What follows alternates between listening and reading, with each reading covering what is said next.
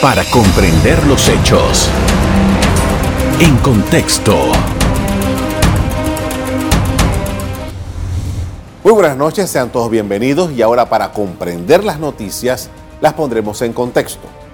La flexibilización de las medidas de bioseguridad, así como las celebraciones de eventos multitudinarios, dieron paso al inicio de la sexta ola del COVID-19 en el país. El Instituto Conmemorativo Gorgas de Estudios de la Salud identificó la circulación de dos nuevos linajes de la variante Omicron del coronavirus SARS-CoV-2. Estos linajes son más transmisibles y se multiplican con mayor eficiencia. ¿Qué otros nuevos hallazgos encontró el Gorgas? El invitado nos amplía el tema. Así es, tenemos invitado al doctor Miguel Pascal, es el director del Instituto Conmemorativo Gorgas. Buenas noches, doctor. Ah, buenas noches. Ah, empecemos por ahí. Los nuevos hallazgos que ha hecho el Instituto Conmemorativo en relación a COVID-19 y los elementos que ustedes están considerando en ese trabajo eh, diario que tienen siguiendo a esta enfermedad. Bueno, recientemente vimos que aparecieron formas recombinantes, o sea, que son variantes de las variantes que se unen y se recombinan se forma una combinación de ambas. B es una de las que estuvo circulando por buen rato, pero ahora apareció la misma, la misma variante que está en, Estados Unidos y en Europa, que es BQ.1.1, que es más transmisible, incluso tiene cierta capacidad de escaparse de la respuesta inmunológica.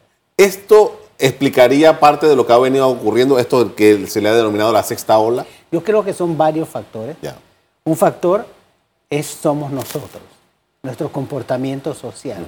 Uno, ya nos sentimos más tranquilos gracias a las vacunas. Dos, la gente se, por esto mismo se hospitaliza menos y caen, menos caen en cuidados intensivos. O sea, realmente le está yendo mejor a la gente. Así que la gente está socializando más, primer factor. Segundo, vienen las fiestas y todos queremos, tuvimos dos años básicamente de abstinencia de todo lo que era la fiesta. Ahora podemos nuevamente compartir con la familia.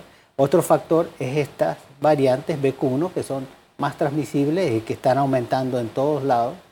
Y así que, y por otro lado, usted ha visto que realmente ha habido una gran flexibilización en el uso del tapaboca.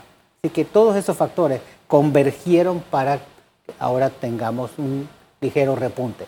La buena noticia, tenemos mucha gente que está vacunada, tenemos muy poca gente que está siendo hospitalizada y tenemos a su vez muy poca gente en cuidados intensivos y de funciones. O sea que a pesar de todo esto nos está yendo muy bien. Un poco, para entender, e, estas son como variantes de las variantes, o sea, no, no ha aparecido una variante nueva como ocurre. Sí hay una variante, hay variantes nuevas, como BQ1.1, pero además tenemos que variantes se mezclen entre ellas, entre ellas y se recombinen y forman formas recombinantes. O sea, dos variantes se unieron y crearon todavía una nueva variante. Explíquenos, doctor. Estamos hablando de que estamos ya en una condición de que eh, el, virus, como se decía antes, que va a llegar un momento en que ya va a estar, eh, va a ser cosa de todos los días y que lo vamos a tener entre nosotros. ¿En esa etapa nos encontramos? Todavía no, pero vamos hacia. Por el comportamiento que estamos viendo, por cómo nos está yendo, esto está poco a poco ya volviéndose como un cuadro de influenza o de otros virus respiratorios que tenemos todos los años. Incluso el cuadro clínico que está dando ahora mismo el virus incitial respiratorio en niños está, es muy severo.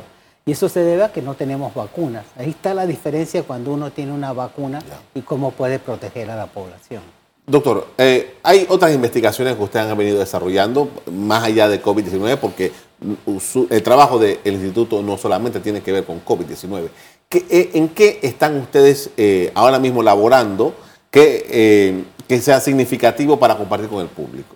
Bueno, seguimos, por ejemplo, en medicina tropical, es nuestra área, enfermedades infecciosas y medicina tropical siempre ha sido nuestra razón de ser y nuestra fortaleza. En medicina tropical algunas noticias que les puedo dar. Estamos haciendo estudios de combinación de terapias, por ejemplo, terapia con calor más tratamiento oral, cuando el tratamiento convencional son inyecciones intramusculares por 20 días tres inyecciones para un adulto, que es bastante problemático y tiene eventos adversos. Vamos a iniciar un estudio para probar nuevamente una crema para la leishmaniasis, un tratamiento tópico, y vamos a iniciar otro estudio para ese medicamento que antes poníamos intramuscular, ponerlo en intralesional, ahí mismo en la lesión, y ver cómo evoluciona la enfermedad. Esa es una. Por otro lado, estamos evaluando nuevos métodos diagnósticos para eh, enfermedades como la leishmaniasis, métodos moleculares rápidos que podamos ir a un lugar y hacer el diagnóstico inmediatamente, iniciar el tratamiento inmediatamente. Incluso le doy una primicia. Tenemos una clínica móvil que el año que viene ya va a empezar a funcionar, que le llamamos el Gorgas Móvil, que tiene un área de diagnóstico y también para atención de pacientes. Interesante. Ahora, eh, parte de lo que eh, hemos estado viendo del Gorgas, del Instituto Conmemorativo, que es de investigaciones, eh, básicamente, es que tuvieron la necesidad de poner casi todo el equipo a trabajar con COVID-19. Eso ha variado un poco ahora debido a la situación que usted ya describió, pero ¿cómo están las posibilidades económicas del Gorgas para poder seguir haciendo ese trabajo de investigación? Bueno, eh, realmente no nos redujeron el presupuesto como había intención inicial de hacerlo, así que nos ha ido muy bien. Nuestro presupuesto se mantuvo, o sea, vamos a tener la capacidad de seguir haciendo investigación. Por supuesto que tal vez necesitemos un poco menos personal, así que personal que antes teníamos para investigación y que tuvimos moverlo para diagnóstico, ahora pueda volver a seguir en sus áreas de investigación. Pero a nivel presupuestario estamos contentos porque realmente nos fue bien y no nos redujeron el presupuesto como se esperaba. Creo que hay un cambio comercial, pero estuve leyendo que el Gorgas estuvo participando en una investigación acerca de la salud sexual de los migrantes. Hicieron unos, estudios, unas encuestas a, un grupo de las personas que pasaban por Panamá y encontraron cosas interesantes allí. Sí, sí. Eh, con migrantes hemos evaluado desde enfermedades que traían, patologías que traían, eh, desde leptospirosis, malaria, etcétera. Pero también hemos visto, evaluado la salud sexual de esas personas. Eh, tristemente, muchas personas fueron violadas, agredidas durante su travesía. Y no solo es el problema de la enfermedad de transmisión sexual que pudo adquirir, es el efecto psicológico y emocional que le ha dejado esa travesía y esa migración que han tenido que realizar. Con esto vamos a hacer una pausa para comerciales. A regreso seguimos hablando con el director del Instituto Conmemorativo Gorgas acerca del trabajo que se viene desarrollando en esa institución. Ya regresamos. En contexto. Estamos de regreso, hablamos con el doctor Miguel Pascal, es el director del Instituto Conmemorativo Gorgas, estamos hablando sobre la labor de esa institución. Doctor, y hemos estado viendo, eh, casualmente hoy salió en el periódico, eh, que tenemos casos de tuberculosis, tenemos casos de malaria eh, y también el dengue que nunca se aparta de nosotros. Pero en estos casos de tuberculosis, malaria, que son cosas que ya creíamos que ya eran cosas del pasado, ¿qué es lo que ha ocurrido, doctor? Bueno, hubo varias cosas. Por un lado, la pandemia impidió o no permitió que las medidas de control que antes teníamos de forma regular y bien controladas eh, se mantuvieran y hubo una cierta flexibilización, por ejemplo, en el control de vectores, etcétera, por la misma problema de la pandemia y la limitación de la movilidad. Entonces, eso por un lado. Por ejemplo, ah, hubo un aumento de los casos de dengue este año, se duplicaron los casos de malaria este año. Ahí no sabemos dónde también pudo haber afectado la migración de las personas en, en, el aumento de estos casos de malaria, pero muy probablemente esté asociado a que hay que nuevamente, de una forma agresiva, promover las campañas de control de vectores, que se acuerdan que antes le decíamos, controlen los criaderos, los niñitos en la escuela, le hacíamos énfasis, no tengan acumulación de, agua, que esto podría favorecer a la Aedes aegypti y su replicación. Entonces tenemos que volver, uno, nuevamente potenciar las campañas educativas y nuevamente potenciar las campañas de control de vectores. Eso en cuanto a enfermedades transmitibles, transmisibles por vectores como malaria y dengue. Tuberculosis, también hemos visto que la, la pandemia ha sido un poquito en ese sentido dañina porque ha alejado a las personas de los tratamientos. Las personas ya no asistían con la frecuencia que lo hacían antes a, las entidades de salud y recibir el tratamiento no se volvió algo tan eficiente como lo era antes. Y además, la tuberculosis está asociada también a inmunosupresión. Cuando hablamos de inmunosupresión, lo primero que pensamos es en el virus de, de VIH.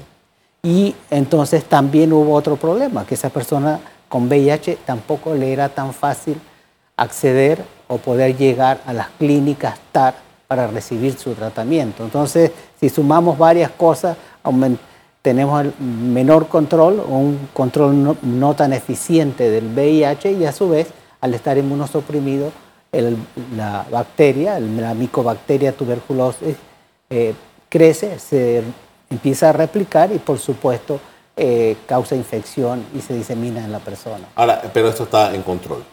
Ahora, o sea, tenemos casos de tuberculosis, tenemos casos de VIH, está aumentando los casos de VIH en jóvenes, o sea que nuevamente tenemos que empezar con las campañas de educación y de promoción de una actividad sexual saludable y que no sea riesgosa, porque realmente los casos no están disminuyendo en VIH. Eso me lleva, a la que usted habla de eso, a pensar también en por qué eh, también se han estado ustedes encontrando nuevos casos de la viruela símica. Sí, tenemos casos que están periódicamente apareciendo. Por suerte, no es explosivo ni es transmisible por vía aérea tan eficientemente. No es transmisible de esta manera, es de contacto íntimo. Tiene que, por supuesto, la actividad sexual es una forma de contacto íntimo y se está manteniendo entre, entre ciertos grupos, afortunadamente, y no se está diseminando, pero estamos teniendo casos. Y lo bueno, lo bueno de esto es que el gobierno panameño tiene vacuna. O sea que si una persona le diagnosticamos la viruela símica, los contactos de esa persona que no hayan tenido síntomas podemos vacunarlos e impedir que se vuelvan esas personas, se infecten o se vuelvan transmisores. Quiero regresar a, lo del dengue porque es, algo tan, digamos, típico de Panamá. La historia de Panamá está conectada con el dengue. Eh, doctor, y entiendo que eh, ya existe en el mundo una vacuna que eventualmente va a llegar a nuestro país que eh, nos va a hacer inmunes contra esta, esta, enfermedad del dengue, ¿no? Sí, hay Hace tiempo salió una vacuna y que todavía no es todavía usada y tal vez no ha sido recomendada general para todos los, países y las personas, porque requiere que le haya dado antes dengue para usarlo. Pero acaba de salir la aprobación por la EMA, por el ente europeo, el ente regulatorio europeo, de una vacuna ah, eh, de, contra el dengue que parte de los estudios se hicieron aquí en Panamá. Y eso es un orgullo para los panameños, que parte de, esa, de estudios de esa vacuna se hicieron aquí y permitieron que esa vacuna demostrara que tenía la eficacia y la seguridad para que pudiera ser usada. Tan es así que la Unión Europea la aceptó. Así que tenemos una buena noticia con esta, con esta vacuna y ojalá Panamá en un futuro eh, piense en poder aplicarla a nuestra población para ver si por lo menos una, una enfermedad menos o una enfermedad más que podemos controlar. Ahora, doctor, esa, esa vacuna eh, sería, es, es, para todo público, ¿cómo se, cómo se, eh, se distribuye esta, esta vacuna? Todavía hay que realmente, para eso el gobierno va a citar a un grupo de expertos. Uno, me imagino que para decidir si la usa o si no la usa, cuáles son los pros y los contras. Dos, a quién aplicarla, cuánto cuándo aplicarla, en qué áreas aplicarla. Entonces, básicamente eso ahora mismo en Panamá no se ha discutido, pero de seguro, viendo lo que está pasando en, Europa y en, otros países, va a ser un tema de discusión que se va a dar. Ahora, eh, usted hablaba sobre las campañas y la, educación sobre estos temas, porque eh, me, me, lleva a la idea de que, bueno, si a lo mejor pensamos que si nos vacunamos contra el dengue, entonces ya no estamos tan preocupados por los criaderos y por estas condiciones, ¿no? Sí, yo creo que realmente es, hay que mantener una, a un abordaje holístico e integral. O sea, si controlamos el vector, no solo controlamos el dengue, estamos controlando otras enfermedades como Zika, chikungunya, que también son transmitidos por estos mosquitos. Estamos controlando otras arbovirosis, que son enfermedades transmitidas por vectores. Entonces, no se trata solo de que, ok, me vacuno y ahora puedo hacer lo que me da la gana, me olvido del control de los criaderos, me olvido del control de vectores. No, no, no, no.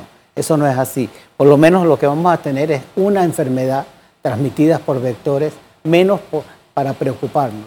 Pero eso no significa que debemos dejar de tener control con las con los criaderos y, seguir controlando el vector. Doctor, ¿qué incidencia o qué eh, tipo de trabajo hace el Instituto Gorgas con enfermedades, eh, digamos que para los efectos populares son clásicas, ¿no? Eh, que estamos hablando de obesidad, estamos hablando de problemas de diabetes, problemas del corazón, que son cosas cotidianas que en Panamá y que, y que preocupan porque tienen también una letalidad importante. ¿Ustedes qué hacen con este tipo de, enfermedades? ahora, como usted lo dijo, ya las enfermedades infecciosas están siendo reemplazadas en cuanto a morbilidad y a mortalidad por enfermedades crónicas o enfermedades no transmisibles.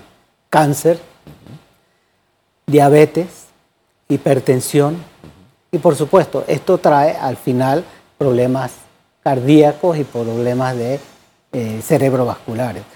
El Gorga está trabajando en marcadores o biomarcadores tempranos del cáncer. Es una de nuestras líneas. Queremos saber, diagnosticar rápidamente, lo antes posible, si una persona tiene cáncer para poder intervenir. Cuanto antes se detecta el cáncer, más eficiente y más efectivos vamos a ser en poder controlar la enfermedad. Esa es una de las cosas que estamos estudiando. En diabetes, también estamos estudiando diabetes y estamos estudiando hipertensión arterial. Y en diabetes tenemos una línea muy interesante. Estamos combinando diabetes con el trabajo en células madres. Cómo células madres pueden ser orientadas, diferenciadas hacia células que produzcan insulina. Para en un futuro, en un diabético, tratar de poder usar tratamientos con células madres modificadas para que produzcan nuevamente insulina y esa persona pueda controlar su diabetes. en esa área estamos trabajando ahora mismo. Agradezco mucho. Vamos a ir a un cambio comercial. Al regreso seguimos hablando con el doctor Pascal. Ya regresamos. En contexto. Seguimos conversando con el doctor Miguel Pascal, el director del Instituto Conmemorativo Gorga. Estamos analizando la situación de ese instituto. Doctor, y una de las cosas, hace unas cuantas semanas hubo una información importante para la institución y dice, bueno, se va a construir una nueva sede para el Instituto Gorgas. Explíquenos qué es lo que se tiene en concreto sobre eso. Bueno, este es un proyecto de hace muchos años. Realmente es, no solo es un proyecto y un sueño que tenemos de hace años, que ya se está haciendo realidad. El proyecto involucra dos fases. Una fase inicial que va a tener un edificio de investigación, un edificio de administración, otro edificio que va a ser áreas de conferencias con un gran anfiteatro y dormitorios para que investigadores de otros países puedan venir aquí a Panamá. Entonces esa es la primera fase, eso ya está financiada, tiene fondos eh, con un préstamo del Banco Centroamericano de Integración Económica. El proyecto es alrededor de 68 millones de dólares iba a estar localizado a la derecha del edificio de la Caja del Seguro Social en la Ciudad de la Salud. O sea, la Ciudad de la Salud va a estar en un área, todo el edificio del Seguro Social, los edificios de atención del Seguro Social, a la derecha va a estar el Instituto Gorga con su área de investigación y a la izquierda la Facultad de Medicina. O sea, va a ser realmente un complejo de salud que involucra docencia, atención e investigación en una misma área. Ahora, doctor, ah, el trabajo del Gorgas, ¿cómo se integra? Ah, el Gorgas es una dependencia del Ministerio de Salud, el Gorgas es autónomo.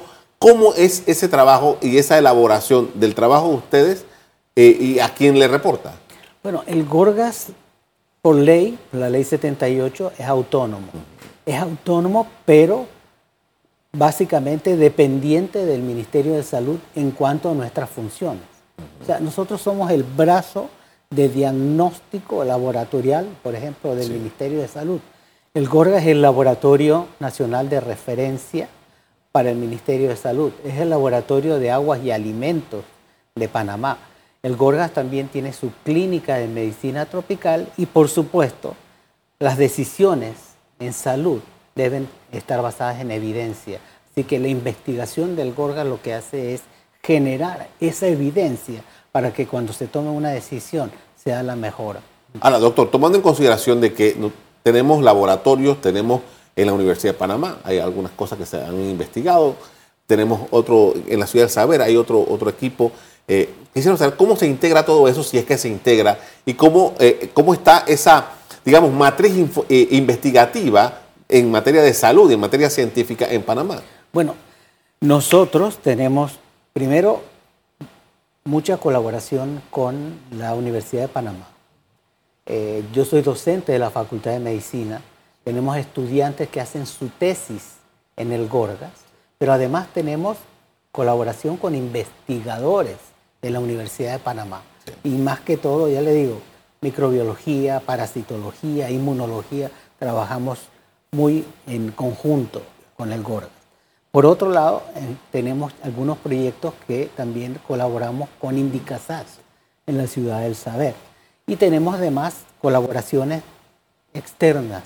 Tenemos colaboraciones con Estados Unidos, con Europa y con Sudamérica. Así que integramos todo eso con, al final lo que queremos es realizar proyectos de investigación que, que tengan un impacto y que puedan resolver problemas de salud de la población nuestra y de otros lados.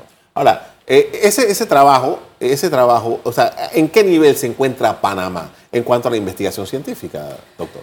Bueno, realmente lo que necesita Panamá, en algunas cosas somos muy poderosos.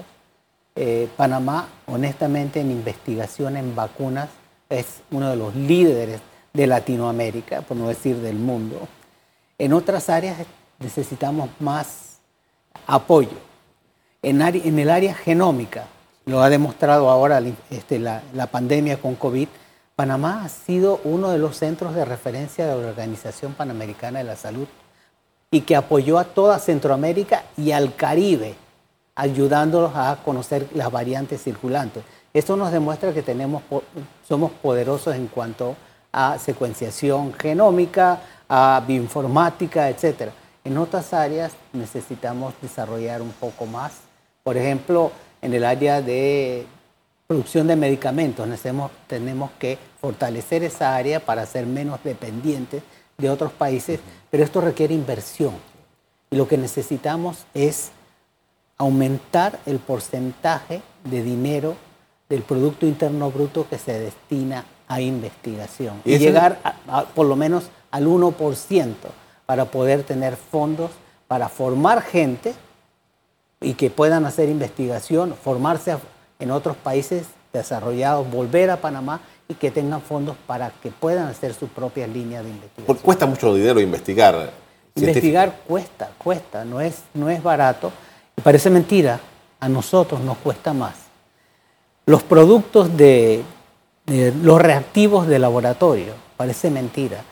En Latinoamérica, en nuestros países son mucho más caros, porque hay que traerlos de otro país. Además, eh, ese transporte cuesta y además demora.